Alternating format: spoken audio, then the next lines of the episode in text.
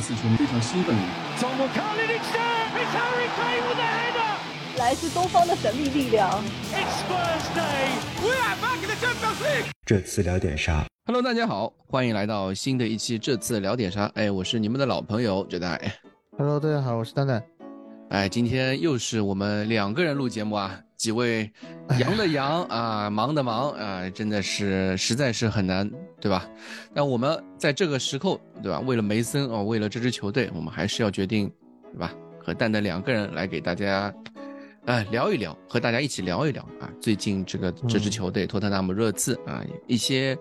呃变化吧。对吧？因为有了变化，在我看来，有了变化，其实我们才有了一些可以聊的一些东西，对吧？那如果没有变化，其实跟比如说那那个时候斯特里尼最后时期，呃，其实斯特里尼那四场比赛，其实我在我看来变化真的不多，很少，除了最后那一场那场输纽卡那场比赛之外，做了一次非常，呃，这个失败的变化，对吧？嗯，包括打伯恩茅斯也变了一下了。对，但是梅森来了之后，他执教了三场比赛，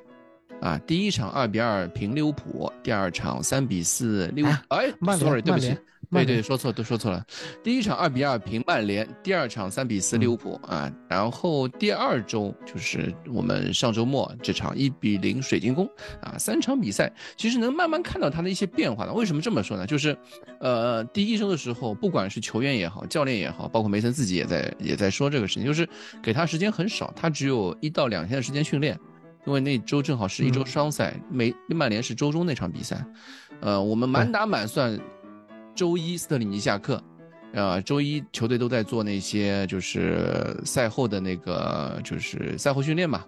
我就比赛日之后的第一天的训练恢复训练，一般来说是不会练什么东西的。那第二天其实也类似嘛，从第二天开始，从周二、周三的训练，再加周四就比赛了。我那天是周四比赛吧？周四晚上比赛吧？啊，是的。对对，嗯。对，所以满打满算，其实就是就是那个梅森只有两天时间训练，他给他时间根本没有什么，就是去做调整啊，去做战术布置的一些机会，所以，嗯，从比赛上面看的时候，我是觉得打曼联那场比赛，包括打利物浦那场比赛，两场比赛，呃，梅森的变化其实不是那么的多，啊，如果如果我说的不对，战术上的变化。对对对，战术上战术上的变化基本上没有。我看我感觉可能一些细节上面，比如说一些调整上面可能有一些变化，但总体来说还是沿用了孔蒂的那套，就是坚持让球队打了快快两个赛季的这套三四三打体系嘛，还是沿用了孔蒂这套体系。那梅森带来的主要变化呢，还是在于他一些。球队士气上面的，包括一些这种精神上面的，呃，凝聚力上面的一些改变，其实能够感受到。因为这个在连续溃败之后，包括一场惨败之后，对吧？又是那个开场二三十分钟啊，什么零比二落后，然后打利物浦嘛零比三落后，对吧？连续连连续这样落后之后，球队其实没有放弃，没有一泻千里。这个其实是让我们看来，作为球迷来说，还是。呃，有一点小惊喜的 味道的，就是已经已经躺平的情况下，突然给你来这么一下，就是有一种耳目一新的感觉，就是因为以前的标准可能被托特纳姆这次放的太低了，已经对这支球队不抱什么期望的时候，他突然又给你，嗯，来了这么一下，你会觉得，哎，好像又有了一点盼头。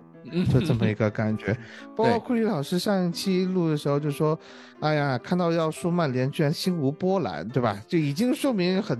大一部部分热刺球迷在对待热刺现在比赛里面已经是一个比较佛系的态度了。但是他们踢出了嗯嗯不像前段时间这么佛系的足球，那对于我们来说是一个。”都比较好的正向的一种激励吧，对吧？对，说明嗯，从有些球员吧，球从球员到教练，他们在在如此这个悲观的一个情况情况下，呃，这种悲观这种负面其实是整个环境带来的，包括更衣室啊，包括俱乐部啊，包括球迷文化等等，这方面都是在一种非常负面的情况下，但球员和主教练都还没放弃，对 吧？给我们奉献了两场，其实从呃呃从中立球迷视角来看来，肯定是两场还蛮精彩的比赛。当然，对于我们球迷来说，这两场比赛看完之后，从比分上面来看，哎呦，还好像还可以打两场，两场那个算是面对强队啊，没有一泻千里啊。但是，嗯，最后还是有一点小遗憾的嘛。对吧？包括打曼联那场比赛，最后没有完成真正的逆转。然后打利物浦那场比赛，好不容易绝平了，九十二分钟、九十三分钟，理查利森英超处子球，对吧？面对利物浦的时候，英超处子球，但是最后九十五分钟的时候又送了一个球，啊，卢卡斯送了一个球。其实对球迷来说还是蛮难过的，对吧？哎，就是有一种非常纠结的呃心态，就是哎呦。啊，踢得好，但是又有一点最最终时候又没有把握住那种机会，没有好的好的不够彻底，对吧？这个是对球迷来说也确实蛮蛮蛮复杂的一种心态。对，但是球迷可能反过头又想，哎呀，这个上周才刚刚。十五分钟被进三呃，十分钟被进三个球，二十分钟被进五个球，对吧？嗯，这一次好歹是二十分钟没丢五个球的情况下还追回来了，啊，最后虽然还是送掉了，但是这心里面总会感觉，哎，其实还是有一些变化的。对吧？呃，就其实还是有救的这个球队。那么在这样的一个情况下，可能就是哪怕输掉了比赛，呃，心里肯定会有不甘嘛。你不会希望任何一场比赛你去进入到这场比赛的时候，你会说啊，我想的是去输，是这这种心态，对吧？你想的是想最好是去拼一把去。争取胜利的机会，呃，最后还是自己的失误葬送掉，呃，这又很托特纳姆热刺啊。那我觉得，呃，我本来想用喜忧参半这个词，但是好像，嗯，也不也不是很合适，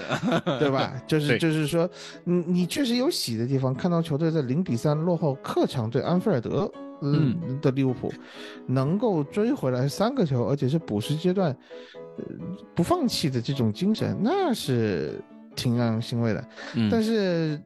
当你欣慰完了以后，马上又给你当头一棒，就说啊，托纳姆热刺现在还是这样子，啊，就是用不断的自己的失误，或者是球员之间的沟通不足，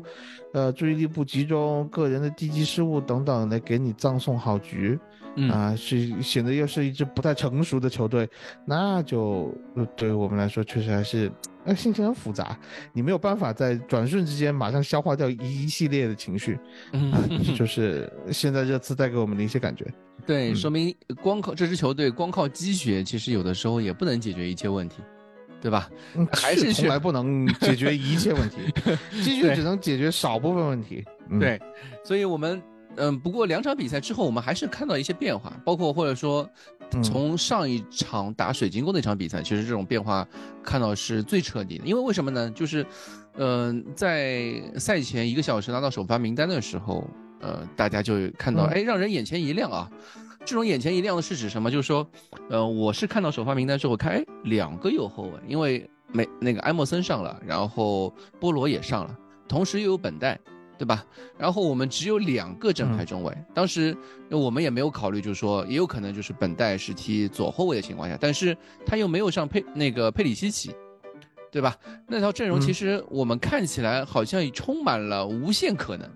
包括我们赛前就 是大家在猜的时候说，呃，可能是一种变种四三三四三，可能是四二三幺，对吧？就又排出了一个，或者说又像斯特里尼那个时期排的那个四四二，对吧？他。好像怎么排都有可能，包括我看英超的赛前这个首发上面，他排的好像是，那个还是三四，哎，是四四二还是三四三的一个一个体系，但是他把，他把埃莫森放到。左翼位上去，因为我看到的一个是可能可能每个台放的这个每个对每个转播商呢确实不一样，我我发现了啊，每个转播的这个平体那个媒媒体平台，它给出来的这个预测首发预测是乱七八糟。英超我这边看是挺奇怪的，是是好像把。菠萝放后腰了，我这里 我忘了，反正反正我这边看到，对我这边看到是就是菠萝和艾莫森一一一边一个啊，这个战术体系我感觉也是很莫名其妙的一个体体系，但是我们还是在就是大家都包括不管是微博也好，在那个我们微信群里面也大家都在聊嘛，我当时觉得四四二体系蛮可能性蛮大的，只是说有一点担心，担心什么呢？就是斯特里尼那个时候打四四二，但这次又打四四二。虽然四四二和四四二是不一样的，只是说，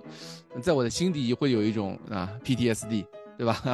这个，嗯嗯嗯，会不会又被对手打了一个什么样的惨不忍睹的一个结局，对吧？已经看到四四二可能对这目前热刺来说不太一样，就是或者说不太不太契合的情况下，梅森还是打了四四二，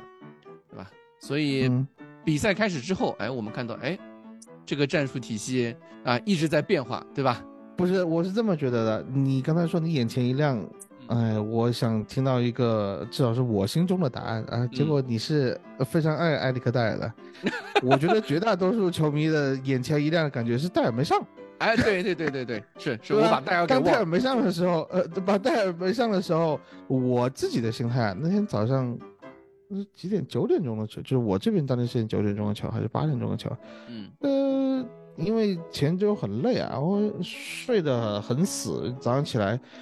就是闹钟都没响，就醒了那种迷迷糊糊说啊，看一眼首发，嗯，但没上，行了，赢了，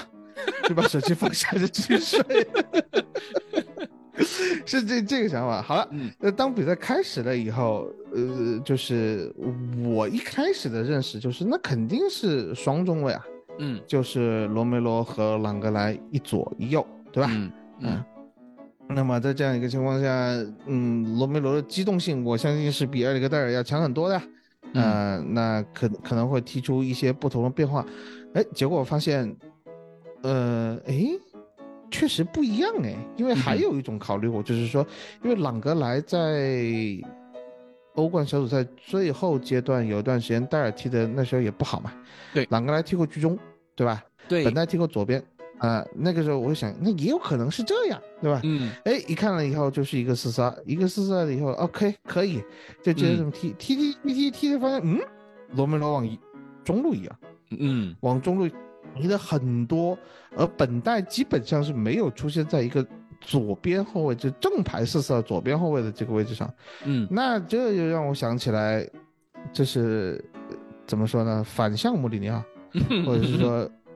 吉穆里尼奥是大成，但是把本代的位置进行了调换。因为大家如果有印象的话，穆里尼奥刚来的时候踢过一段时间四二三幺，对，那个时候呢踢的是一个三个半中卫的。阵型，右边的奥里耶是有无限进攻权的，哎，结果现在变成本代是有无限进攻权，的 左路无限打开，让埃莫森，啊收回来踢是类似一个右中后卫的这么一个角色，嗯，这个打法怎么说呢？就有很多球迷是诟病本代的向前能力的，也就是说本代没有 没有传中能力啊，本代的传中相当于零。呃，那在这样的一个情况下，嗯，可能当他这么踢的时候，我是有一点担忧的，说哈，这要被黑了，嗯啊，这本代这这场比赛踢不出来，那完蛋，啊，哎，结果踢出来效果还不错啊，效果还不错啊，至少是从后防线的角度来说，我觉得最大的一个提升就是什么，就是这个后防线的机动性上升了以后，球队敢于前压了。啊，因为后防稳了，你才敢去前场敢压出去嘛。你不能说后防稳，嗯，就是说你不能说后防稳了。热刺这个后防其实你看，水晶宫射门机会也不少的啊，也是有很多教人出现失误，或者是说盯人漏人，呃，各种情况啊。这场比赛你不能说后防是稳的，但是就是说他的后防机动性整体上升了，他能上能下，就是如果漏人的话，有人愿意去补回去。嗯，有人愿意去，呃，就是知道这个位置上好像不行，啊，好像漏了，好像这个地方缺人，那大家都会去补。他其实可能有一点就是说，相当于说我卖一个破绽，但是呢，在卖这个破绽了以后，嗯，呃，一定程度上激励了这群球员的好胜心或者责任心。嗯，啊，哪有漏洞，大家都要去补。可能在赛前也说了，这个。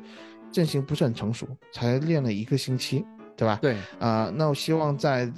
在踢的时候呢，肯定会遇到一些困难，每个球员可能会出现这样或那样的失误啊。我们这个时候就要踢兄弟足球，对吧？啊，是兄弟就要帮兄弟一把啊。出现失误的时候，希望大家能够去补上其他人留下的这个漏洞。那这么看来的话，哎，比较适合现在热刺这种。嗯，就是刚才我们说的战术变化没有太大的情况下，你需要去靠积雪把这口气给续上来的这种足球。嗯，那么我觉得梅森在这一点上是很好的利用了球队的积雪，而创造了这么一个新的真心尝试。啊，从第一场比赛的这个结果和过程上来说，我觉得这个尝试是比较成功的，可以打个八十五分。你是说水第他第一场是指水晶宫的这个战术变化，对吧？打水晶宫去，对对对对对对对，就就单这一场来说，只单这一场来说，嗯嗯，我我我先从我这边看啊，就是因为嗯这场比赛最大的一个变化是什么呢？就是把戴尔弃用了，对吧？那戴尔弃用。因为戴尔，我们都知道，他对于球队来说，其实之前的一些，这个作为一个后防中间人啊，后防领袖，甚至是这个指挥家啊，这样一个角色来说，戴尔的弃用其实对球队的后防改变是非常大的。那改变非常大之后，我们也看到了居中罗梅罗，呃的表现，但其实。如果大家还有印象的话，其实罗梅罗不是第一次打这个居中中后卫的这样一个角色。我记得之前是，嗯，记得是哪哪场比赛是打欧冠还是哪场比赛？他其实是打过打欧会啊，打欧会的时候。打欧会，对，嗯，上个赛季打欧会的时候。而且那个时候我记得罗梅罗居中的那个表现其实是也很拉垮的，对，非常糟糕。那场比赛完了之后，我记得就是呃，球迷骂声一片，就是 罗梅罗。或者就是说，罗梅罗完全没有踢这个呃拖后中卫的这个能力，啊，把罗梅罗骂了一拳，那个时候挺惨的。对，所以我们现在啊，回过头来说，就这场比赛，就是，呃，我们也看到了。居中的罗梅罗又一种完全全新的一种表现，因为他之前比如说打利物浦那场比赛送了个点球，对吧？其实那场比赛他踢的也不好。之前打曼联那场比赛其实也类似嘛，也出了各种各样的问题。整个整个后防线其实你找不出一个表现算好的一名球员。或者说最近的这段时间里面，但这场比赛我们打水晶宫之后，剧中的罗梅罗其实给给出了一份非常漂亮的答卷，不管是各项数据，几乎都是全队呃最出彩的那个人。即使不管是数据上面还是场面上的表现来说，罗梅罗都是排名最优秀的那个那那个那个人物，在后防整个后防线来说都是一个最优秀的一个最出彩的一个球员。所以我们也看到了，这个可能也就是一种。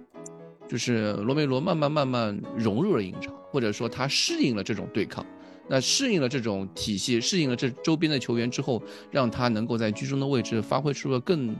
就是更出彩的一种表现嘛。因为他知道了周边的球员对他的，呃，能够给给他带来什么样的帮助。他顶出去之后，后面没有人防守，没有人补位的时候，埃莫森会给他做什么？啊，朗格莱会给他做什么？甚至本代又会给他做什么？我觉得这也是也是一种有点过于理性了。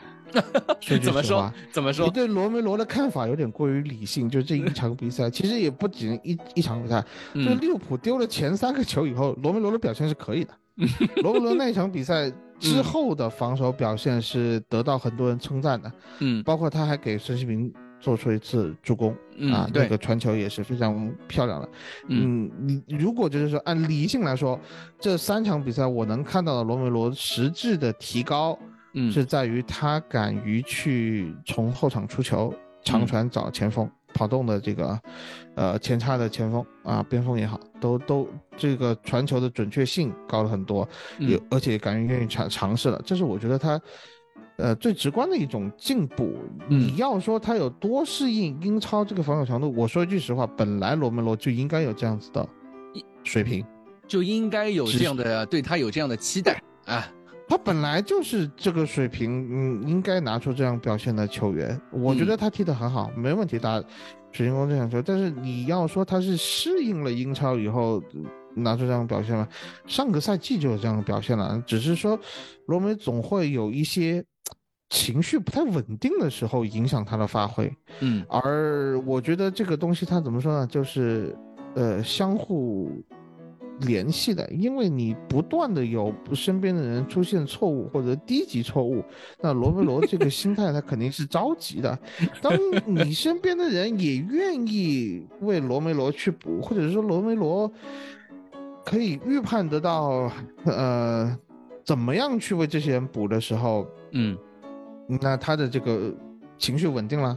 啊，对手的这个威胁也不是这么强的时候，他的这个战役上来了，他踢的就非常好，我觉得是一个正常发挥。嗯，你要说他有，嗯，多适应英超，我觉得上个赛季他就适应英超，对吧？好，我们我们觉得是高级货的时候，他就适应英超了。啊，只是说他能不能够持续的踢出这样不上头，啊，很冷静，真正作为后防核心的这种表现，啊，一场比赛还不好说，还要看你还要看他面对更加强的对手的时候，能不能够做出这样的一些表现。对，还要看他，因为。这这个三中卫体系，或者说这个四后卫变种的这个体系，他也是第一次发挥。面对水晶宫，呃，面对呃阿尤、奥利赛，面对呃萨哈，对吧？面对埃泽啊，其实还是出过不少问题。但总体来说，对，从结果上面来说还是好的，对吧？你你你你真的说句实话，这四个人是第一次搭在一起踢正式比赛。是，而且是踢一个新的阵型，能踢到这个样子的防守，我觉得是比较欣慰的。我比较欣慰，嗯嗯。所以，所以我们还是要看，就是说，呃，一方面这套新的打法，罗梅罗在居中的这个位置上面，能够就是在之后能不能正式的替代掉这个戴尔的 这个位置，以后他一直在罗梅罗站在居中这个位置上，因为我记得好像他在亚特兰大的时候，他就是踢居中中后卫的吧。就是亚特兰大那个三中卫踢上上抢，嗯，他其实上抢比较多，他是其他两个人给他擦屁股。对，那么现在他其实也有点像嘛，他现在在也有点，嗯，朗格莱其实我觉得，嗯，都说到这了，我觉得朗格莱踢也挺好的。对啊，朗格莱包括拿球分担和帮罗梅罗顶上了以后，包到罗梅罗后边这一些指挥啊和移动，我觉得朗格莱这是这一场比赛踢的是非常不错的。嗯啊，有巴萨的水准是吧？也对，因为朗格莱我们其实也看中他，就是一方面，这个就是左脚中卫嘛。更多的还其实还是有一些出球能力，我们也看到了这场比赛，其实他最后那个受伤导致他受伤那个动作也是他一种，尽管脚下拌蒜，就脚下的脚下打滑也不能说拌蒜吧，脚下打滑，然后但是还是一个非常有责任心的表现去，呃，把他第二次做做这个这个动作了，我觉得他真的是。也练了很多啊，怎么样去补自己的锅啊？非常善于，他是一个非常是善于用自己手的中后卫。我发现，嗯，对。如果从这个角度来说，其实因为朗格莱现在是租借嘛，目前的表现来说，如果比如说以之前我们网上传的传闻的一千两百万欧元这个价格，对朗格来说倒是不贵。这样的水平的中后卫来说，其实对球队球队还是一个挺好的一个实力补充。对吧？或者只是说可能薪资上面啊，那这薪资如果便宜一点，那对于热刺来说就就挺好的了。因为，呃，我们现在其实蛮需要这样的一个左脚中后卫的一个一个表现，然后再补充一个顶级的，或者说在实力更强一些的中后卫，那我们这个配置上面就，这个中后卫的后会配置上面就就基本上就可以了。你觉得呢？嗯，不敢苟同，还是想换更好的，是吧？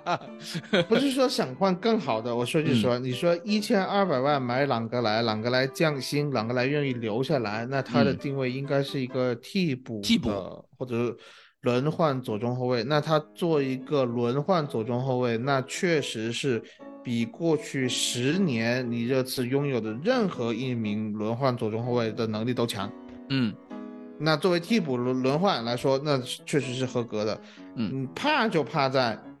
把他当主力用，买断了。你把他当主力用，你把他当主力用，那是不行的啊！你那你肯定是不行的。这个就是，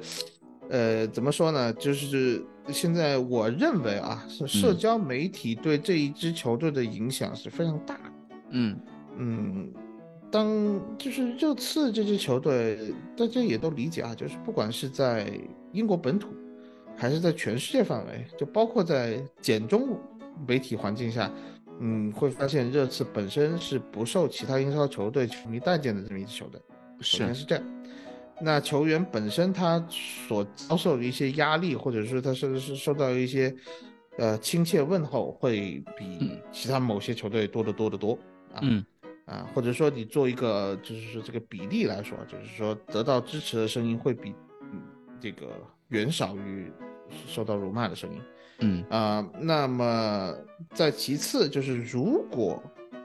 我们自己热刺球迷不去支持某些球员的话，嗯。嗯，那他们所受的这个心理负担其实是会更重了，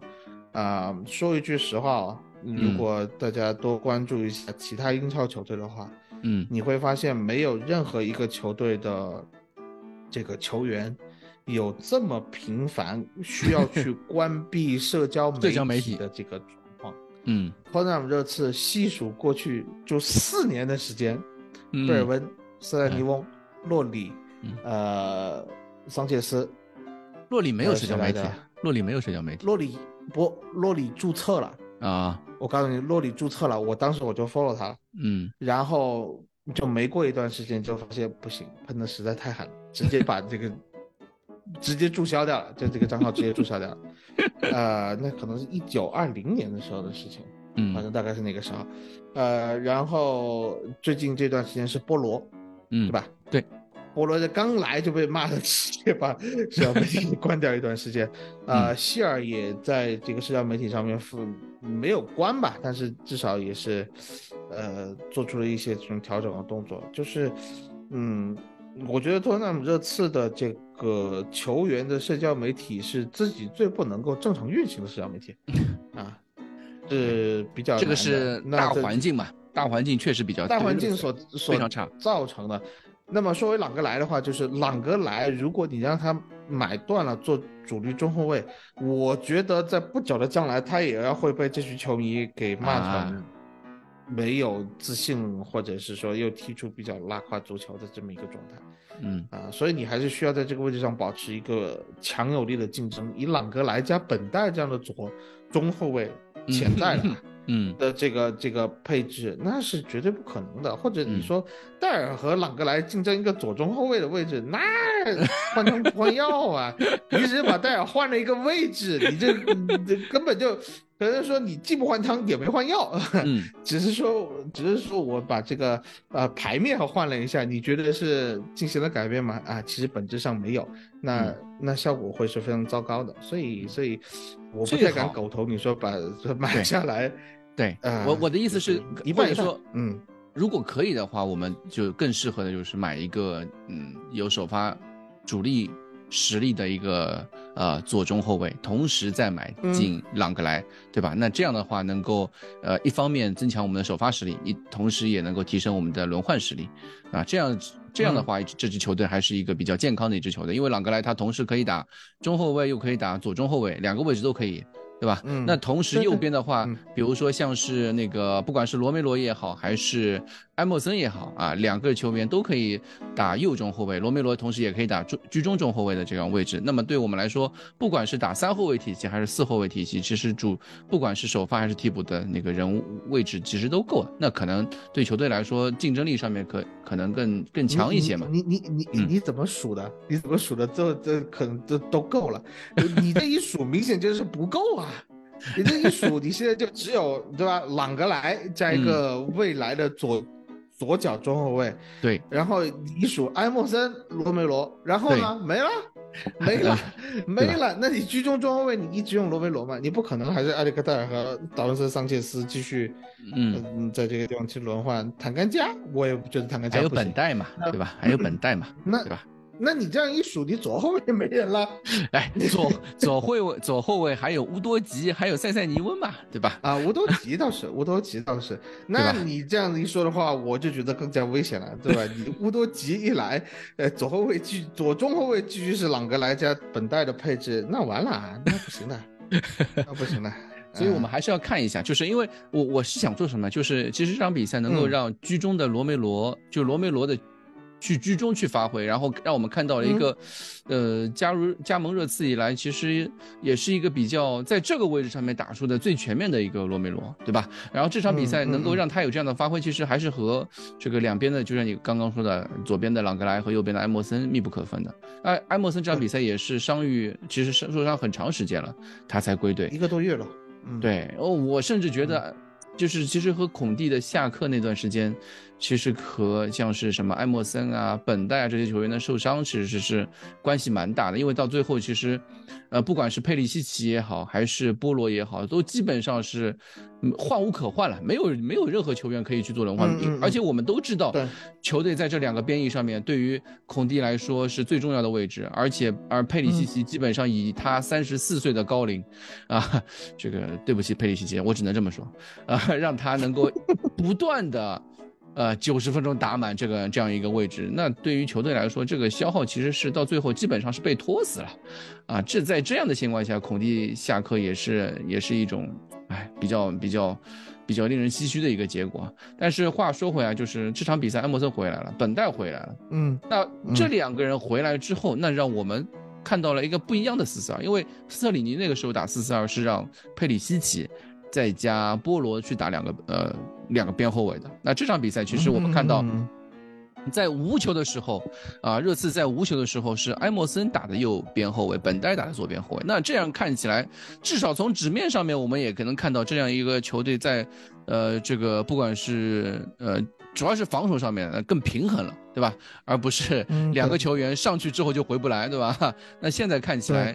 埃莫森和本代两个人防守能力都是至至少能够有有一定保障的，而且跑动能力也很强，也能让让本代去冲刺上去之后，埃莫森能够在居中协调。因为埃莫森大家都知道嘛，之前他踢右翼位的时候，甚至一度踢到前腰那个位置上面对吧？他的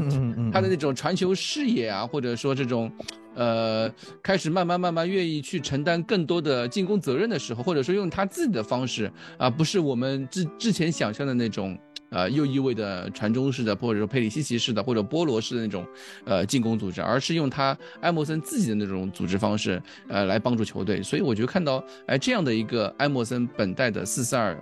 呃，三五二变三四三变种这样的一个一个打法，看起来好像哎，更就是更更协调了，或者说攻跟手攻守上面更平衡了。就是说，嗯，适合这两个人的发挥了，适合这两个人特点的发挥了，而且从一定角度上来说，呃，你要是单纯两个人都打边翼位的话，对他们两个刚刚伤愈复出的球员来说，这个消耗是太大了，他们可能在体能上和比赛状态上是没有调整到踢这个边翼位的这个强度的，啊，还有一个呢，我觉得是一个比较。不客观的横向对比，就是你看到波罗和佩里西奇无限被对方打爆了一个月之后，你看到本代和呃埃姆森回来，面对这个边路进攻一直非常犀利，就是在霍奇森重新走马上任以后，进了多少个球啊？是四两轮三轮进了十二个球吧？好像，嗯，对的的水晶宫能能够能够比较好的扼杀了对方的两翼的进攻。那我觉得不错啊，对吧？这两个人，你你会觉得对吧？这这个观感上，首先是比波罗和佩里西奇的防守要要舒服得多，对，舒服得多。或者说，你你觉得你嗯，大家看球的时候，可能这个呃比较心态上可能就是更加啊放心了一点，稳妥了一点啊。就虽然说还是有一些威胁，但是。那是很正常的，你不可能说英超水平的球队一场比赛一点这个进攻都打不出来，那不可能啊。那么在这样的情况下，能够基本上化解掉最有威胁的那种，嗯，扎哈的突破，这个奥利赛的呃内切了以后左脚弧线球，呃，基本上都没有。埃泽基本上没有表现，这是让我比较嗯比较欣慰的一点啊。对，所以这种打法啊，就是嗯。不管梅森是师承，因为我记得好像梅森跟穆里尼奥其实也没有什么联系吧？嗯，有，嗯，有一些吧，有一些。你怎么？他算是当时在青训教练团队，对，他在青训队，他不在的一线队里面。嗯，对，就是他这种跟穆里尼奥蛮像的类似的这种三三个半中卫的打法。呃，就是进攻的时候是三四三体系，然后防守的时候，呃，进攻的时候是三后卫体系，防守的时候是四后卫体系，这样一套打法，其实也是，呃，目前看起来打水人水晶宫这场比赛很契合热刺目前现有阵容的一种方式，因为我们，呃，只有一个，呃，有有波罗，对吧？波罗一定要上，对吧？同时又满足这个防守上面这个呃防守厚度、防守能力，同时又要施展出呃。两个边翼位对于前场的这个进攻组织上面的一些帮助，进攻策应上面的一些帮助，那我觉得这这套打法还目前看起来还挺契合的，尤其是这不这场比赛波罗的发挥啊，啊，尽管大家会诟病波罗的那个射门其实有一点蛮这个，他射门欲望非常强烈。啊，我只能说射射门欲望非常强烈，但是从另外一方面角度来说，其实波波罗到位率还是非常高的。他对于进攻的这种呃配合啊，或者说策应程度啊，像是给凯恩那叫那个进球嘛，就是波罗传出来的，他那个传中的这个准度是非常高的。那对于球队的帮助也是非常大的。对吧？所以这套体系其实打出来之后，还让波罗成为了一个最最舒服的那一个人，因为他不需要承担特别多的，因为他后面有艾默森防守能力非常强的艾默森来帮助他，那同时还能策应，能够帮他去就是打配合，能够给他呃套边，甚至可以给给波罗一些机会。那同时在防守上面又能够呃帮助自己。自己也能够出一点，就是在作为右翼位能够给防守上面带来一些帮助啊，但是又不用承担太多的责任。哎，我觉得在这样的一个情况下，波罗的这个这个在这套战术体系里面，他的发挥其实，呃，能够放大的他的一些表现，对他来说更如鱼得水一些。我我我想说两个问题啊，一个你刚才说师承穆里尼奥这个问题，我我更加觉得他是师承舍伍德。嗯，怎么说啊？就舍伍德当年的四四二也是这么踢的，有很多 很多这个，呃呃，这个这个异曲同工之妙啊。但是他确实是集大家之精华，我觉得梅森的这个战术安排。但是呢，你一定要说这个体系它是不是一个长久体系？我觉得不是。嗯，我觉得它可能只是一个针对水晶宫，他有了一个战术想法。嗯。可能在这个时候，你不能一场就说这是梅森自己以后未来要主打的一套体系。呃，就理查利森这个表现啊，打水晶宫这场比赛表现，我觉得打维拉这场比赛肯定又会变阵。我不觉得这样的一个体系我继续踢下去。那好了，说回来，那如果就一场论啊，就就单单说这一场比赛，呃，你要说菠萝的话，就不得不提孙兴民。嗯，本来呢就是说，哎呀，对吧？这这两天因为一些和孙兴民球迷产生一些矛盾，嗯，呃，不是很想说孙兴民这个问题，因为我觉得该说还是要说，该说还是要说什么，有很多人是不愿意听的。嗯啊，就是说，或者是，或者是说，嗯，很多人喜欢去断章取义我说的东西，就我表达不是那个意思啊，就一定要让我蛋蛋你这么蛋蛋你这么理解，就是说，呃，很多不愿意听的球迷呢，当看到你的名字出现在这个上面，他其实后面都不会他啊，对吧？也不一定，我发现有很多人是非常愿意听，听完以后拿着口诛笔伐我也可以，我无所谓啊，就是，但是。该说的还是要说，就是说为什么？因为还有想听的人要听，对吧？我们为想听的人服务一下，对吧？对呀。呃，就是孙兴民和波罗的这个配置，我们首先说一些怎么说争议问题，就是大家会说，呃，孙兴民不应该出现在这个位置上，而是应该让他出现在理查利森的位置上。呃，这样子的话，孙兴民的进攻才华能够得到更大的展现。啊，应该把他就是好钢用在刀刃上啊，他能够。为热刺踢出更好的足球，或者是他自己的这个进球啊、助攻啊更加亮眼的表现，而不是勤勤恳恳的做一个生产队的吕玉老是要回防。啊，这个这个说法，我就是说，有些事情就是你必须，我们必须要从足球最基本的角度来说，足球是一个团队项目。啊，在一个团队里面，确实啊，就是说，你比如像曼城这样球队。嗯，他这个阵容实在是富得流油，那可以在瓜迪奥拉的配置下，每一个人踢出他最想踢的足球，然后他升华放大他这个球队这成绩很好，或者就像热刺这样球球队，或者你只是说难听点，看一下大部分保级球队，嗯，怎么样去呃争取一场比赛的胜利呢？就是每一个人要做出一些牺牲，嗯哼，而能力越强的球员，他做出的牺牲可能往往会更大。嗯，因为他要去帮助这支球队承担更多的一些本来，嗯，不应该在他的这个职责范围内的东西，而使得这支球队更加有凝聚力，或者是说更踢的是一个整体，从而来对抗那些，呃，个人技术非常精湛，能够依靠个人单打独斗能力去战胜球队的这些对手，对吧？啊，所以在这样的一个情况下，我。嗯，不得不说，孙兴民这场比赛确实是做出了很大的牺牲。他踢这个位置，啊，对我我承认这一点，啊，而且他在这个位置上，我觉得踢得非常好。是啊，就是他的回防也好，他的组织进攻也好，包括他这一个赛季被很多球迷所诟病的中场。呃呃，接应拿不住球这个问题，我觉得这场比赛他其实中场接应做得非常不错，他没有很多拖泥带水的处理，他的分球是很果断的，在受到包夹的时候，他没有在想想着就是说我一定要一口就吃掉对方上抢的球员，而是在很合理的时间利用自己分配好的体能去摆脱上抢的球员，这些都做得非常好。好了，说回来，就是波罗和孙兴民为什么要上这样的两翼？呃，我刚刚前面也说到了，水晶宫的进攻线赖以生存的进攻线就是他们的两个边路，扎哈和奥利赛，两个人的这个边路突破能力和出球能力、进攻威胁是非常强的。单看他们两个人的能力，其实是可以排到英超前八的水平的。对。那么在这样的一个情况下，你上的是一个新的阵型，上这个新的阵型，如果我们单从呃，就是说由攻转守的时候，你会发现，我们基本上是一个三号位的排布。三号位的排布的时候呢，那你要指望波罗和本代迅速的回防，而不出现失误，能够盯住扎哈和奥利赛，那是非常困难的。嗯，所以你的两翼的这个边锋，或者是说四四二的边前卫，需要的是两名，就是。呃，这个速度非常快，有回追能力的，嗯，就是至少能回追回来给奥利赛和这个这个扎哈进行干扰的人，那你不可能左边不可能用理查利森，理查利森跑不回来嗯，理查利森速度绝对速度没有孙兴民这么快，而且孙兴民说一句不好听的话，在二零一八年的时候就有踢边翼位的。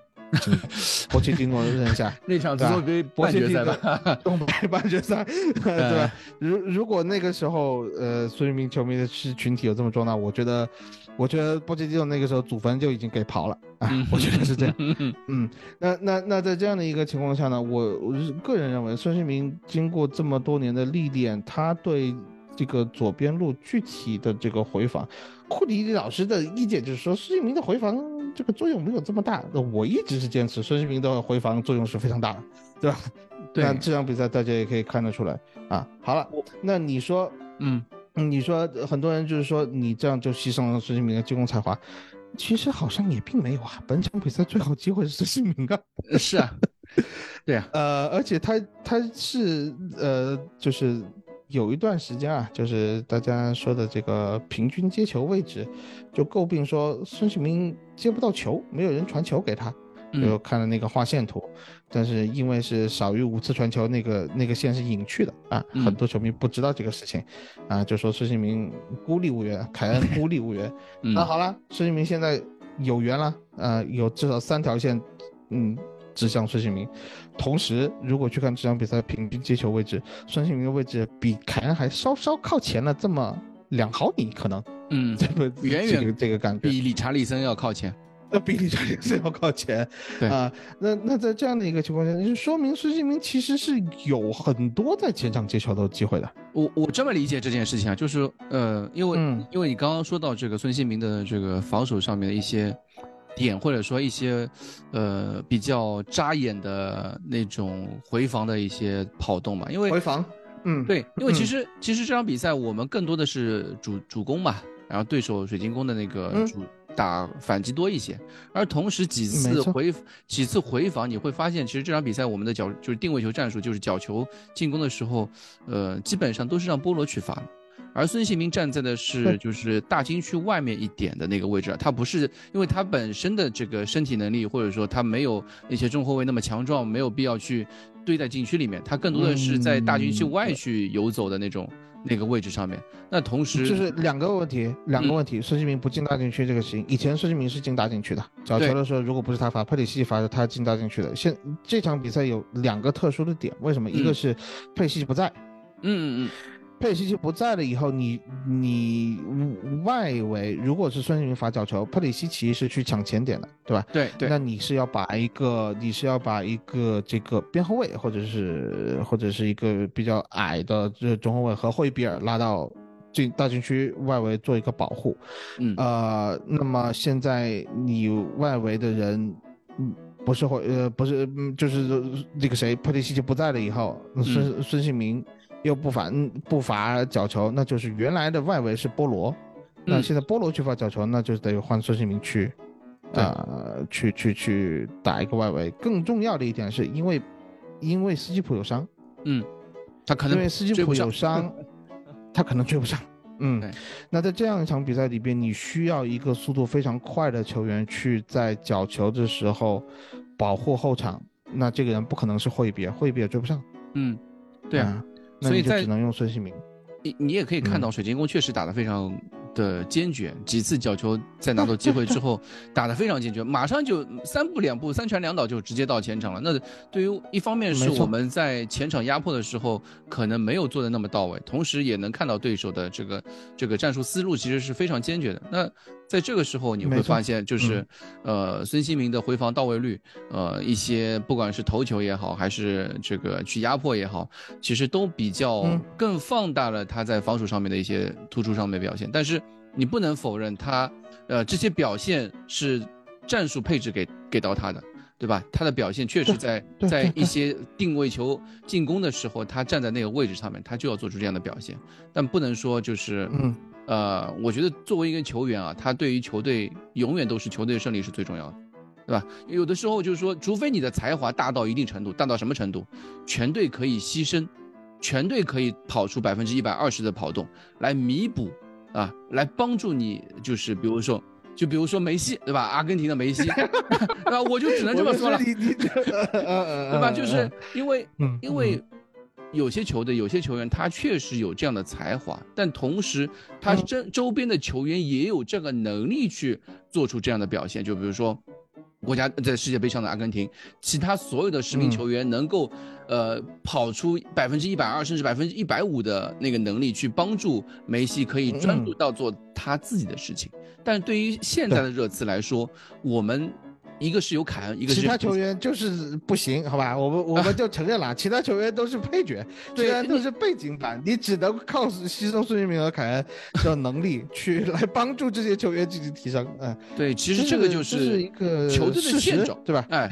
对，这个就是球队的现状。我们说，呃，我们从来没有否认，从来没有否认，就是说这两个人是扛着球队在走的，不管是攻防，你你包括你要说防守。凯恩哪一次不回来守小禁区中间那个位置？嗯，有多少次凯恩在那个位置上头球解围，这关键性头球解围，关键性的去帮助呃守门员补补住他身后的，就守门员出击以后的那个点。是，那如果按正常来说，这两个人在对方罚角球的时候，都应该在大禁区弧顶等着反击，但是不行啊，嗯，那是不行，是就是不行。对，所以所以我觉得就是一方面球队整整体的这个实力上面确实受限，因为我我也不是现在的孙凯，也不是当年的孙凯了。当年的孙凯的那个能力，他们其实是有独当一面的能力。那现在的孙凯，其实你不能否认年纪对他们的一些影响，他们也有存在了一说一些就是在单打独斗的时候没有以前那种犀利的程度了。那有的时候他只能说。呃，他们需要承担的一些更多的责任，或者说为球队需要做出一些牺牲。那投球队因为球队没有办法。给你这样的一个战术地位的时候，大家就需要去互相的去配合，互相去互相的牺牲，那才能达到一个球队的最终拿到胜利的一种方式嘛。互相牺牲这一点肯定是没有错的，就是说你要说他们两个人年岁对他们两个身体机能的影响，而导致他们没有这么犀利，我这点不是太同意。我更多觉得是他们因为年岁的增长，这个经验的丰富，知道什么时候我该发力，什么时候我不该发力。哎，而且他们也非常知道这个时候就是。说，我不能伤这两个人 太清楚了，我伤这队就完了。嗯，所以他们会避免一些非必要的冲撞、非必要的冲突。有时候你会看到凯恩，哎，这大脚上来为什么不跳啊？嗯，对吧？跳来干嘛呢？跳抢 下来。谁谁谁上来？你不能指望霍伊比尔和斯基普永远上来，这两个人是偶尔上来的。啊，那在这样的一个情况下，有很多的这个呃缠斗的这个局面，你会发现，凯恩现在持球过人，在中场持球过人，基本上每一场比赛是零次吧？啊，最多一次。我觉得以前他是愿意去过的，过了以后我再再传球。孙兴民长途奔袭，他现在也没有必要再去做这么多长途奔袭，因为这支球队。嗯，没有埃里克森，没有，没有，没有德里阿里去帮他跑出这个长途奔袭的这个空间啊。那么在这样的一个情况下，他们必须踢得更加聪明。对，大家都记得那个就是孙兴民那次那个叫什么奖来着？普斯普斯卡什那个奖。对，面对伯利那道那那记单刀嘛，嗯，那长途奔袭，但是大家很多都是很多人都忘记了德里阿里在边路帮他策应。的那种那种表现嘛，那其实球队就是在进攻上面，或者说现在实力上面，除了孙凯之外，没有办办法有其他人在第三点上面能够帮助他们。那现在波罗或者说理查利森能够稍微的给出球队一些，给他们两个人稍微有一些支援的这方面的一些。对，就是这两个人大概有一种一加一等于一的感觉，就是有你要靠两个球员凑凑出一个能够在前场辅助孙凯的这么一个人。特别在本坦库尔不在了以后，本坦库尔确实啊，库里老师说的很对啊，我向库里老师道歉。我我我我，库里老师说本坦库尔没了以后，前四绝对没有了。我当时觉得还有一口气，呃，是吧？呃，确实本坦库尔，我们都知道本坦库尔非常的重要。现在看来本坦库尔是，对吧？是无比重要，无比重要。对，因为你看，你看这两场比赛，其实我觉得这场比赛其实很多地方踢得很好，就是。呃，我是说，呃，梅森来了之后，对球队很多，呃，不管是细节上面的改变也好，或者说士气上面的改变，但这场比赛在战术上面调配上面如此的贴合热刺，如何的契合热刺，但是还是有一些踢的不好的地方，可能踢的不好的地方，我就觉得，这个就是这个霍伊比尔和斯基能力不足，在中场上面对于进攻的帮助实在是太少了，因为他们。你在这个时候，你就会无比想念班坦库尔的那种出球能力，他的那种指挥交通的能力啊，即便是交还有突破啊，呃对吧？就是摆脱对方第一轮逼抢，斯基普就是个踢野球的，我还是这么说。斯基普还需要成长，还需要成长，还需要成长，还需要成长。我不能说，这是我我很喜欢斯基普，我说句实话，对吧？当然去去这次。训练基地第一个跟我合影、跟我签名的就是基普，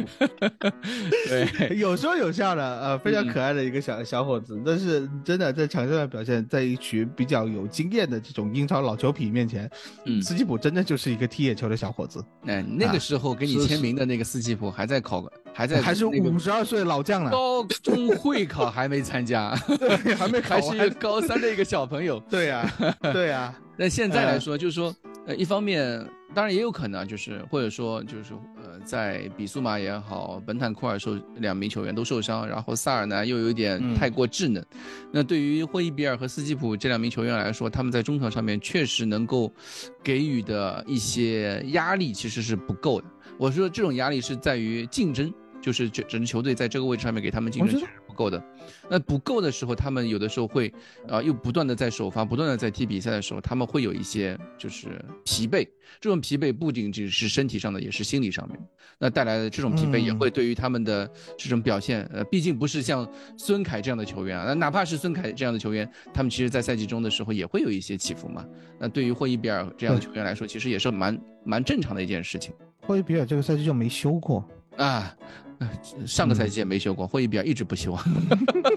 只是说他承担的责任在球场上面承担的责任会，就是当身边球员能力更强的时候，就像罗梅罗一样，对吧？那他身边是戴尔的时候，他的表现是什么样子？当他身边没有戴尔的时候，是其他球员的时候，是艾默森的时候，他表现又是什么样子？那对于本那个霍伊比尔，其实也是一类似的一套逻辑，对吧？他身边是本坦快的时候，他可以做的事情更多，但是他身边是斯基普的时候，他能做的事情确实就是有限。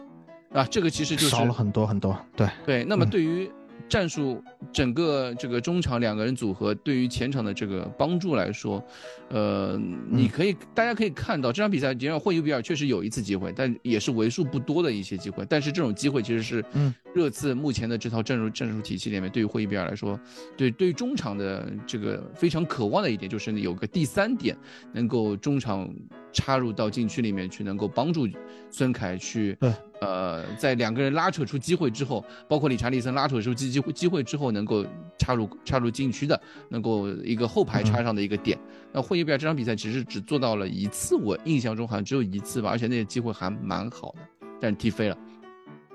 除此之外，呃，他们对于进攻上的表现，真就是进攻上的这种。输送能力也好，还或者说创造机会来说，还是确实是比较欠缺的。那对于那对于球队来说，这样的呃欠缺，就是你只能够不断的放大波罗和本代就两个边翼位对于球队的进攻上面的一种需求。那如果比如说这场比赛是本代，我们看到的本代的几次传中不靠谱，那么如果是换了佩里西奇的时候，你就只能看到佩里西奇不断的把球输送给佩里西奇，让佩里西奇做传中。啊，这种其实都是都是。一条线上的问题，就是因为中场没有这种向前输送能力，那只能靠边翼位不断输送，那这个时候就会放大了是不不不仅仅是中场了，就是说热刺的整个后场出球能力，这个赛季都是饱受诟病。啊，在本坦库尔受伤了以后，这个问题就无限放大。所以还要再说回来，为什么这个两翼你得上孙兴民和波罗？嗯，就是就是在四四二的时候，因为这两个人都有单打能读到持球向前的能力，嗯，这使得。这个呃，水晶宫不得不分散注意力去盯这两个人。嗯，你要么就是说你边后卫对此，你这两个人米切尔和沃德都没有办法对对子波罗和孙兴没办法，那你就得找人来回防了，对吧？嗯，你找人回防有两种方式，你舍弃进攻，让扎哈和奥利赛回来，但是全世界都知道扎哈是不愿意回来的。嗯啊，奥利赛现在也提的有一点。嗯，觉得我是球星，这个嗯你会发现奥利赛也不会来。好了，那这个时候怎么办？你就只能撤撤后腰回来，来夹击孙兴民，特别是孙兴民这一侧，那个呃叫什么杜库雷，啊，要要撤回来。好了，他中场这这么一打开，让。本就不富裕的热刺后场出球，显得好像还可以绰绰有余，因为你把这个对手的中场的空间拉开了以后，所以你会觉得，哎，这场比赛霍伊比尔和斯基普踢的还不错，对吧？嗯，就就是他们两个，就罗梅罗和朗格莱的出球好像也出得去，就是因为有了孙兴民和波罗在两翼的拉扯。如果你左边放的是一个理查利森，理查利森是会往中间走的，嗯。他往中间走了以后，他就嗯，对方的后腰就不需要去拉边去进行防守，那就会出现一个死局的情况。所以还是说回来，这一场比赛，我觉得，呃，很难能可贵的一点就是在这样的一个呃阵型的调配下，大家踢出了兄弟足球应该有的样子，就是互相弥补、互相帮助啊。然后最后虽然只赢了一个球，其实可以赢更。两三个，我觉得啊，可以更多。但是对于一套新的阵容和新的人员配置来说，确实不能要求再多了。嗯啊，已经是踢的，我觉得是非常满意。我我我过了一个非常愉快的周末，对吧？过了一个蛮让人愉快，找到一些就是愉快点的一个一周吧。因为我我是这么想的，就是，呃，这三场比赛，梅森的第一周，或者说梅森的前两周这这样一个时间，我们看到了什么呢？我我甚至还看到了，就是呃，我们一些这个前场压迫的一些穴位的提升。这个提提升呢，从我翻了一些数据啊，就是从斯特里尼时期，斯特里尼执教四场比赛，分别是前场压迫的次数是三十二次、四十九次、四十二次、三十八次，而到了梅森时期，三场比赛分别是七十九次、五十一次、五十一次，啊。这个其实也是一种非常欣喜的一种变化。你可以看到整支整支球队，他愿意去做前场压迫了，他愿意去为呃彼此之间去付出更多了。这是其实就是当时孔蒂下课时候，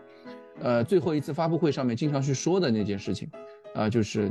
球员愿意去为这支球队承担更多了，他们互相之间愿意去做这种事情了。这个其实是很多，就是球迷在诟病球队表现的时候，他们就经常我看到很多人都在说这个事情，就是球队踢得不好，就是主教练的战战术有问题。但是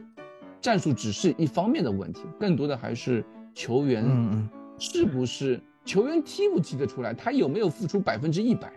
甚至，因为我们往往都知道，有些比赛就是对于热刺来说，他需要每个人都付出百分之一百一、百分之一百二，甚至百分之一百五十的表现，才能赢下比赛。嗯嗯嗯。但是我们往往在，包括孔蒂最后那段时间，包括斯特林那场几场比赛的时候，你会看到的一支热刺是，这支球队就是一副啊。上海话叫夕阳挂起，对吧？那那那那种那种样子，懒洋洋。上海普通话是懒洋洋，就是那个松垮垮的一种表现。这种表现，你就你就像我们在说北伦敦德比的时候，就一看就知道，哎，这支球队今天不行，就完全没有斗志啊，没完全没有责任心，完全不会就是互相去帮助。没有看到像是什么呃罗梅罗压上去的时候，后场有还有埃莫森和呃这个朗格莱去更多的去承担一些。呃，拖后的一些责任，呃，能帮助他让罗梅罗更好的发挥出他的优势，没有这种这种东西的。但梅森来了两周之后，我们慢慢慢慢看到这些东西，能看到了球队在士气上面的一些变化，球队看到了一些呃久违的一些东西。但我们不知道的是什么呢？就是时间还是有点短毕竟只有两周时间。呃，我们说一场论只能一场论。呃，我们希望看到的是这种东西呢，能够持续下去，持续下去，而不是一种啊，只是说呃。换帅之后的一种积雪啊，是为了什么啊？我们下一下，按照梅森的说法，就是下个赛季有些球员还是希望留在热刺的，留在托特纳姆热刺的，留在留在留在这个新。呃，热刺球场能够去呃这样一大的一个舞台上去发挥他的表现的，呃，踢这样的足球的，呃，不，而不是为了这种就是一时刻的一种积雪，而是能够长期的能够表现，那才是我们需要看到的热刺啊。这样的时候，你才是说。呃，可能是才能够把战术上面打出来更多一些，能够发挥出主教练布置的战术。那到时候我们才说这个是可能是，哎，主教练的问题，或者说战术上面的问题。之前其实我觉得更多的不是战术的问题，而是球员责任上面的问题，或者说整支球队更衣室的一些问题，对吧？呃所以，我谢谢你啊，我谢谢你最后圆回来了。你最后圆回来，说一堆，我说嗯不行，这也不对，那也不对。你最后圆回来了，说说呃，这只是一个星期，也不知道是不是积雪。嗯，就是跟大家透露一下，就在上周末是吧？周日的时候就说，这周什么时候有空啊？聊五毛钱梅森啊，是吧？嗯，来来吹一下梅森。嗯。我当时就心里打鼓，你这又开始了。你知道每一次对吧？你吹教练是什么结果？下一场比赛打阿斯顿维拉就是要惨败的这这个嗯这个情况。还有就是啊这个积雪的问题啊，我从两个方面看吧，就是说我个人对托纳姆热刺这群球员的成见就是，嗯，每次换帅了以后，更衣室总会有一股什么新鲜的这种呃。是感觉，或者说春风拂面，这群又开始火起来了。嗯，所以我们当时在这次聊点啥第一期的时候就说过，这支球队需要每三周换一个主教练。对，嗯，这是我对他们的一些成见。但是有一个镜头让我感到好像梅森确实有一些不一样的魔力，就是在绝平利物浦的时候，嗯，波罗很激动的把梅森抱了起来。波罗才来了四个月，对，三个月，对吧？不仅仅是那个球吧，之前还有那个利物浦，呃，就是孙兴民那个进球，就孙兴民那个进球之后，他跑了一大圈，直接去抱梅森，这个也是，哎，没让我让我没想到的一点，嗯嗯，你会看到就是有球员他是有热情的，他是有激情的，他和这个球队的教练组他是。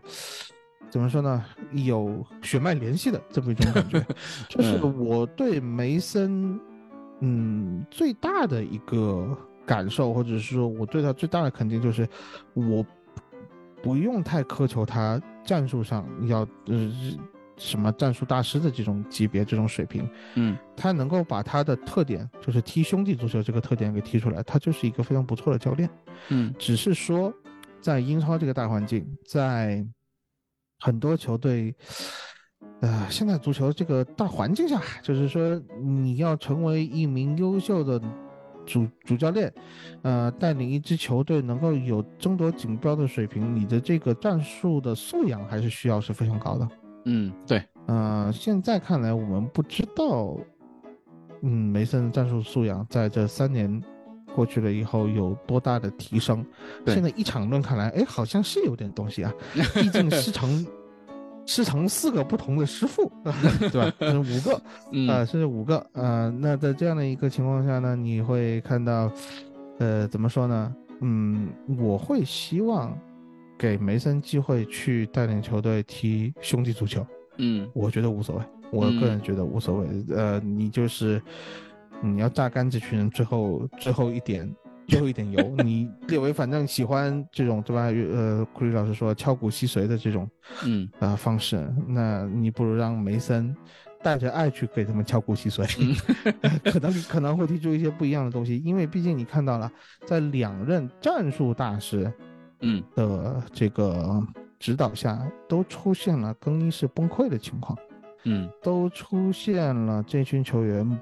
嗯。不为去主教练去卖命的这个情况，嗯，我是一直坚信这个更衣室是有问题的，嗯，所以我的想法一直是，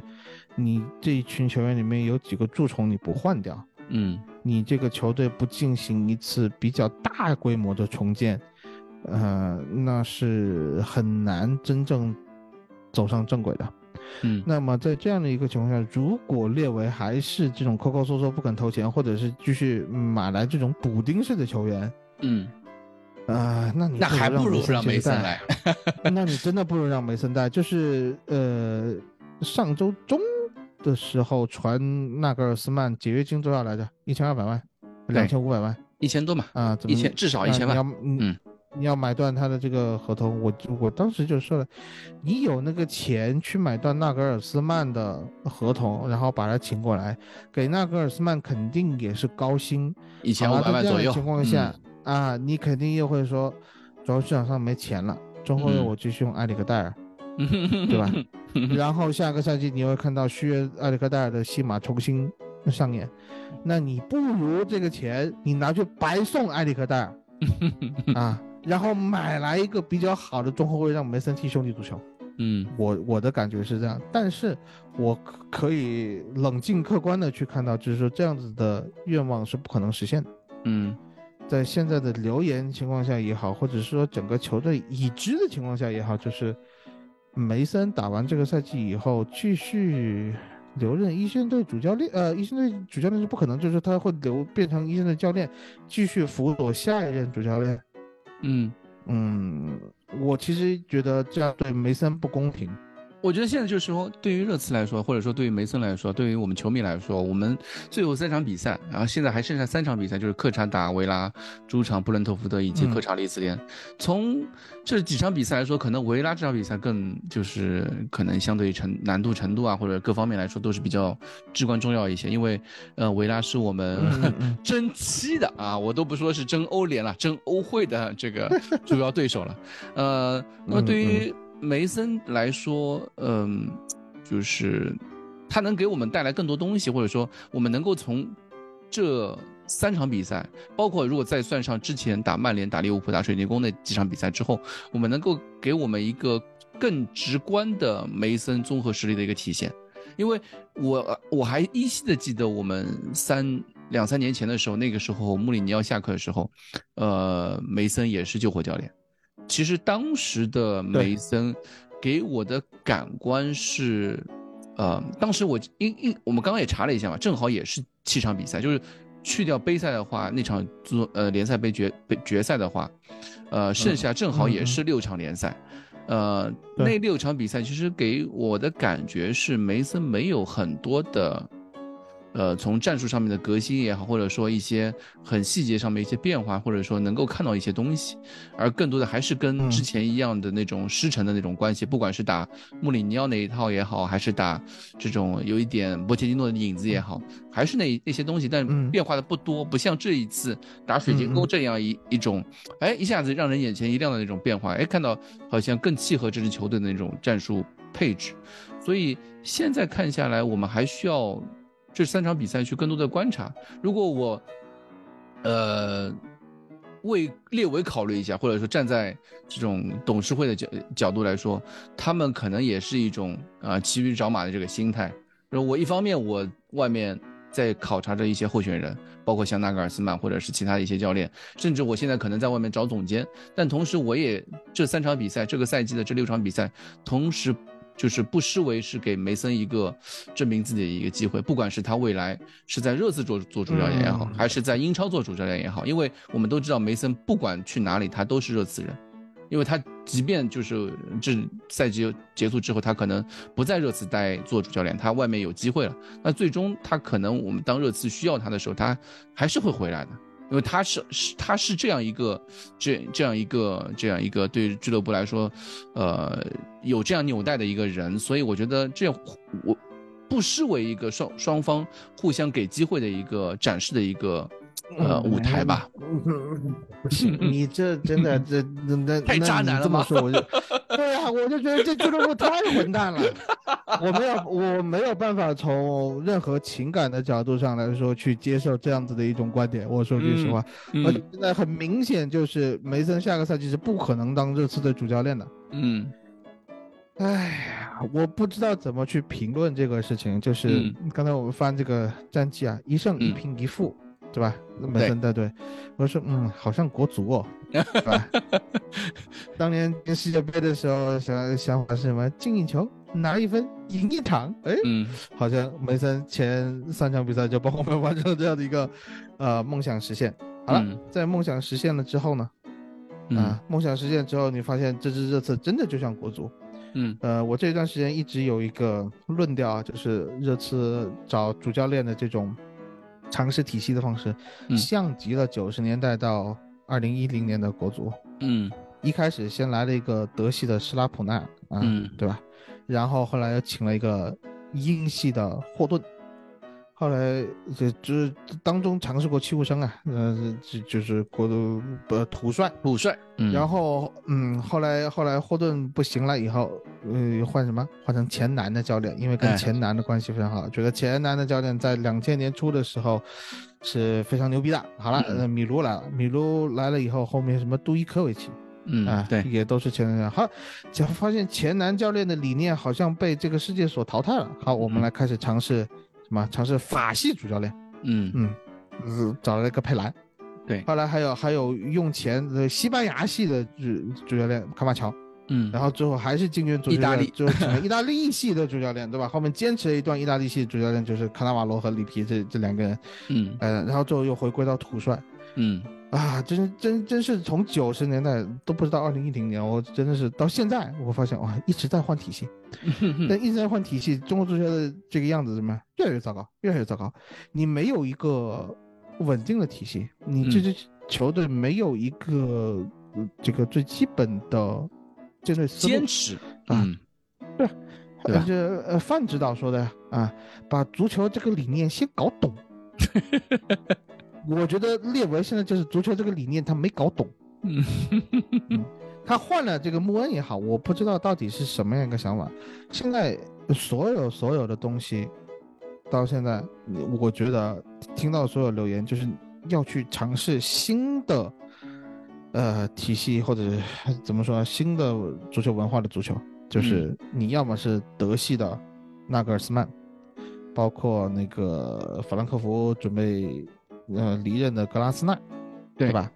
然后还有荷兰系的叫斯洛特，斯洛特，嗯，然后然后还有原来这个穆恩，就是亚太系的，叫叫什么波特斯克格鲁，就是凯尔特人的凯尔特人现在的主教练啊。然后实在不行，你还可以回归一下这个叫做呃西语系主教练，赫阿隆索和阿尔米隆，还有恩里克，嗯啊啊，然后葡语系你还剩下一个阿莫里姆。阿阿姆林，对对对对对，呃，把菩提菩提的那个，OK，那你这么说回来，最后你没有给土帅任何一点机会，不是你以前不是不是 不是这么说的呀？对，不是以前就是说我我认为是这样，就是说波特和艾迪豪这样的土帅，他在没有一个合适的，就是说热刺不是一个合适的合理的对于土帅的这个土壤的土壤。嗯嗯，那不行，呃，梅森不一样，梅森是自己人，嗯，梅森自己人踢自己人的足球，踢，呃，就是你还能够用青训红利，就是青训红利还在，就是哈里凯恩，包括现在斯基普还有一点啊，嗯，然后马上这个 U 十八，你看又又两连冠，哇塞，啊，U 十七 U 十八对吧？U 十七 U 十八啊，基本上是同一批球员了，嗯，那你如果是这样的情况，如果是梅森。嗯，非常理解这一套青训体系，他毕竟是带过这群球员的人，对他来踢点兄弟足球，把这个青训提拔上一线队的这个道路重新恢复，因为在过去四年的时间里面，这条道道路是卡死的。嗯，你只上了一个坦甘加是常规的轮换，其他人是没有机会的，斯卡利特没有机会，帕洛特没有机会，还有怀特没有机会。啊，呃，原来这次囤了四到五个，说是非常优质的潜力股守门员，嗯，这个赛季全走了，嗯，这种情况是非常少见的，嗯，你你得被迫去北爱尔兰找一个球员了，要不然 UAE 都没有门将，结果 UAE 还是降级了，嗯，那么现在如果作为一个列维这样子的这个这个这个。思路啊，就是说我愿意在教练上面花大钱，但是在其他方面我的这个花钱就是抠抠搜搜的乱搞。那你不如让梅森重新帮你把青训体系给建立起来，或者说你要请来的人把那条路给打通，对吧？打通，你让你让整个球队看到，就是就是库里老师确实说了，只有 win now 没有 win the future。嗯，我不需要，我我我其实个人还是觉得我不需要 win the future，我是需要这个这个球队的文化，它是一个整体的一个体系。你看到斯基普当年小可爱，现在变成嗯流血负伤为球队付出的主力球员，那我也是挺欣慰的。敢于对。年老球员为敢于为这个为球队呐喊，敢于去，呃，传闻中就是斯基普是出声去抨击那些老球员啊，你们为什么不，对吧？去承更多承担责任的，对，传闻中的啊，我记得是儿子过的说的，还是谁说的？呃，斯基普这样的表现，其实这种表现，其实在更衣室里面才能够更好的去带动整支球队啊。对，不然对大家都是你需要这，你需要这样的血脉啊！就是为什么这样的血脉能够激励出来？因为有，因为有梅森在。呃，说换纳格尔斯曼，如果配个德系总监，我不知道这样的路能够持续多久。嗯，对吧？对。而且热刺说句实话，自金元足球爆发以来，不好意思，剪掉啊。嗯嗯，就金元足球爆发以来，热刺。不会像任何其他一支球队一样能够坚持某一种体系，嗯，对，或者是说，或者是说，嗯，你要坚持某一种体系的时候，呃，我们举个例子啊，曼城，嗯，曼城当他从意大利系主教练曼奇尼换成西这个西班牙 Tiki Taka 的这个瓜迪奥拉的时候，曼奇尼用的人，瓜迪奥拉这边唰，全部洗掉，对，全换。几乎全你是要给这个，对，你是要给这个体系教练配搭他想要的人呢？客满不是啊，热刺是热刺这几年全部不是，是请你们来用现在我们剩下球员，对，请你们来，我给你配搭球员，而不是说我支持你的想法。按照现在比较流行的说法，就是呃，曼锤的踢法就是新手区还没还没出呢，就已经客满了。啊，就是能氪的全都氪了，啊，然后出了新手区还之后还每个每个月大小月卡什么都在不停不停的氪，啊，一直在不停的氪，嗯，对于热刺来说，目前就是，呃，新手区什么样，出来还什么样，过了一个月之后还是什么样，啊，这个你让他能够打出很好的表现，其实是真的是非常困难。对你让任何一个任何一个足球文化下的这这种某种体系型教练来热刺。可能说不定都没有小梅带的好，对吧？嗯，小梅带的挺好的，你把它换了做什么呢？对吧？啊，看看看来蛋蛋已经这个鲜明、旗帜鲜明的支持梅森继续带队啊！我，但是我知道肯定看不到这一天了，我看不到这一天。我我觉得还是我觉得看不到这一天。我觉得还是就是说比赛还是一场场打嘛，就重建之路它不是一蹴而就的，它不可能是一蹴而就的。那我我不行，我也不可能，就是这次不可能一蹴而就的重建。对，但是你要在这个，你要让大家看到你在走到重建的正确道路上，而不是说你在呃买不进史克里尼亚的时候买进罗登这个东西叫罗重建。嗯嗯，对吧？你要说走在重建道路上，四五年前都已经在重建道路上，但是没走出任何东西。我还翻了一下节操上有一个发了一个那个那个那个叫什么转会总结，热刺最近签下了五名球员，嗯，什么二十三岁的贝尔温，二十四岁的洛塞尔索，谁谁谁谁塞塞尼翁，杰德森，还有杰德森，十九岁的杰德森，嗯。嗯，重建正在路上，然后呢，重建走到沟里去了。重建不代表一定会成功，重建也是会失败，对吧？但是这不是重建了，但是这所有东西不是重建，你这是拿豆腐渣在往那个墙上垒，在已经残破不堪的这个这个城墙上，你还有一点钢筋混凝土在那个地方的时候，呃，列维现在把一块又一块的豆腐往上面戳，嗯啊，然后这个豆腐现在在一块一块往下吸了，然后你会看到这原来的钢筋混凝土，就是所谓的。就是我们说的孙凯啊，嗯，呃，包括以前的洛里，现在洛里这这一块钢已经完全给折掉了，啊，你会发现这个墙体暴露出来的问题越来越多，越来越多，越来越多。你不现在重新去垒一堵坚固的墙，或者是说用合理的方式去垒一堵坚坚固的墙，而是继续往上面垒豆腐渣的话，或者说你换你怎么换施工队啊都没用，对吧？你给的材料不行，那这个施工队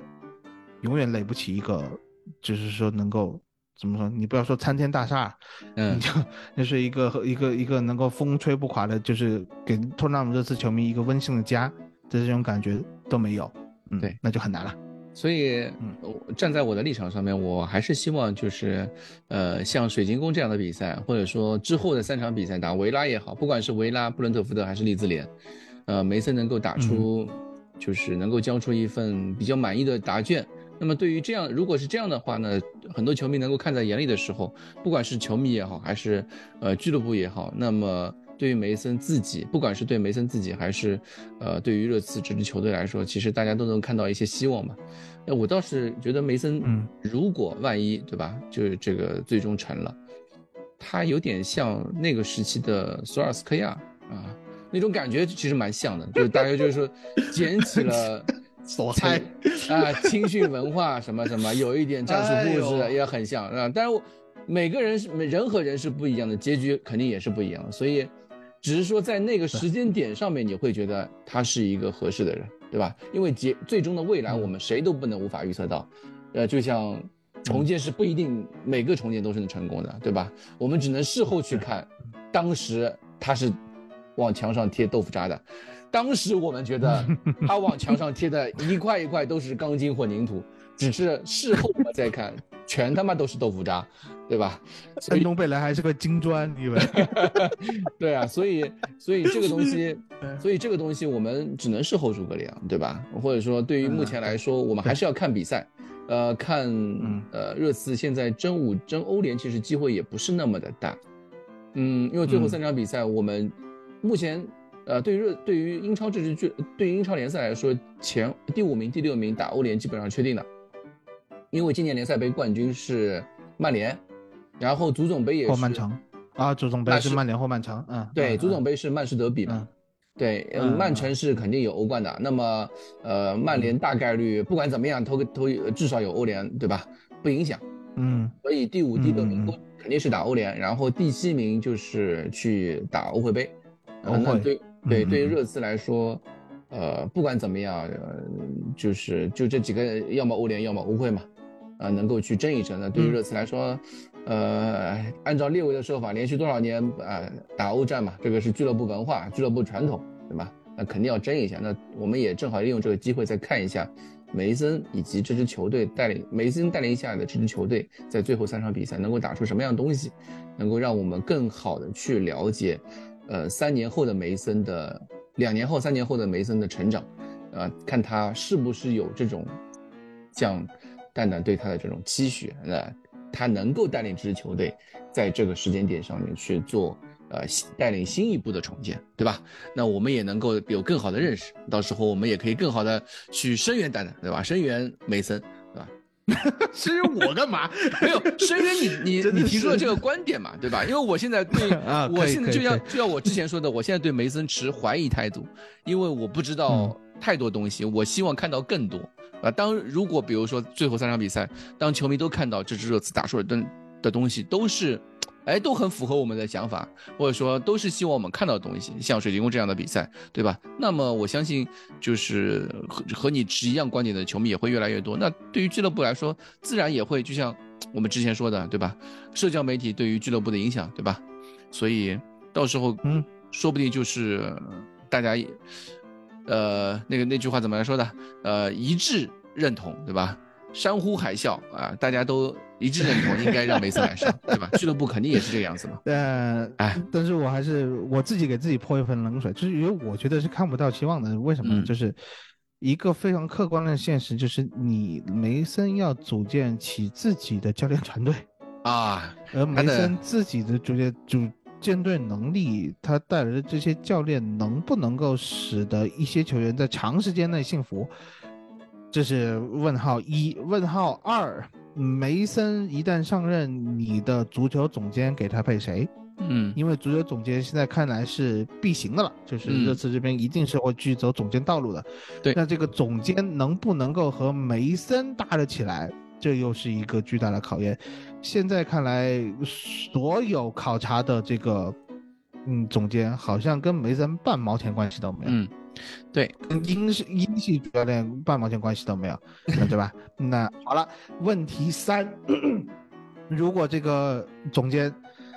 来了以后说你应该踢这样的足球，你应该用这样的人踢这样的足球，他买来的人梅森使不惯，而买来的人也继续回到问题一，质疑梅森和他的这个教练团队的能力，呃，不愿意踢兄弟足球，那就是继续两败俱伤的这个，嗯。呃，下场，所以我总体来说我自己是不乐观的，嗯，所以，但是不管怎么样，就是说不行，这这球队没有人性，对吧？没有人性，所以，所以从这个角度上面来说，其实你也是对梅森有一些能力方面，或者说，呃，他和其他不管是我我就是，你说他执教这这战术水平能力，他绝对比不上一些人，但是他能踢兄弟足球这一点，其他人比不上他。对我我的意思是，现在就是热刺走什么路的问题。呃，一个主教练他就是不仅仅是球队嘛，他同时教练组的搭配和足球总监的配合，这些其实都是主教练的一一种必须要有的能力嘛。但是他之前的履历上面来说呢，让我们没有办法去用以史为鉴，或者说有一些参考的东西。那么对于梅森来说，其实这方面的信心是欠缺的。这我觉得这是也是一件很正常的事情。啊，所以这是都是因为梅森这样的只有三十一岁的一个一个刚入教练门槛没多久的一个人，他在职业生涯初期的时候，必须肯定会经过的一一条路，我觉得都很正常的。所以，所以我们还是要看，就是先我们先把他比赛的能力先先确定好。对吧？他带现在目前这支球队的能力先带确定好，然后我们再考虑后面的事情。饭一口一口吃嘛，可以，可以，好好一口一口吃。呃，一期节目讲不完，对吧？还继续继续有的聊。到赛赛季末的时候，我们来看看，啊，到底会出现一个什么样的情况？反正反正我是很乐观的，就是说，不管是怎么样，都嗯，同样这次总会给你带来一些娱乐性的新鲜感。对，这就是挺好嘛，这样让大家不管是悲剧还是喜剧，它都是有戏剧性的变化，这就是托特纳姆热刺。每周看热刺的时候，还是有带着一些一些期待，而不是还没看比赛我就想 已经想打开原神去玩游戏了，对吧？